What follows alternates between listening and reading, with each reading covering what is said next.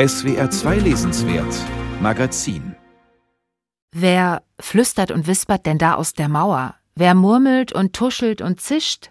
Es sind drei Kinder, die im neuen Roman des südkoreanischen Autors Lim Chul-u herumgeistern. Ein Flüstern aus der Mauer heißt der Roman, denn dort in der Mauer, da wohnen die drei Geschwister, als Geister. Manchmal kann man sie erahnen, als flitzende Lichtpunkte zum Beispiel. Der Pensionär Han Min-u erkennt sie kaum. Er ist aus der Megacity Seoul auf die Insel Jeju gezogen und hat dort ein altes Haus gekauft. Seinen Lebensabend stressfrei genießen, das will er.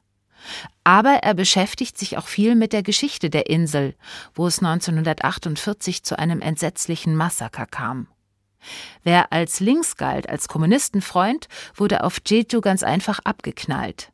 Von 400 Dörfern wurden 270 zerstört.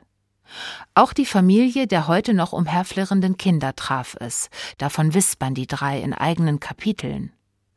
Das klingt traurig und fröhlich zugleich, denn die drei warten noch immer auf ihre verschollene Mutter, aber sie treiben auch einigen Schabernack.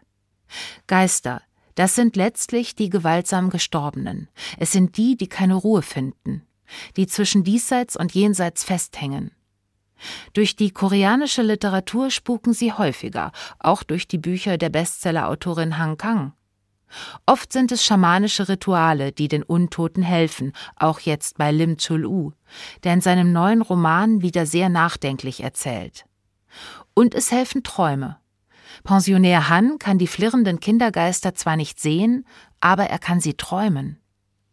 Es sind diese zauberhaften Zwischenräume, in denen man die Toten treffen, ihnen helfen und sie erlösen kann.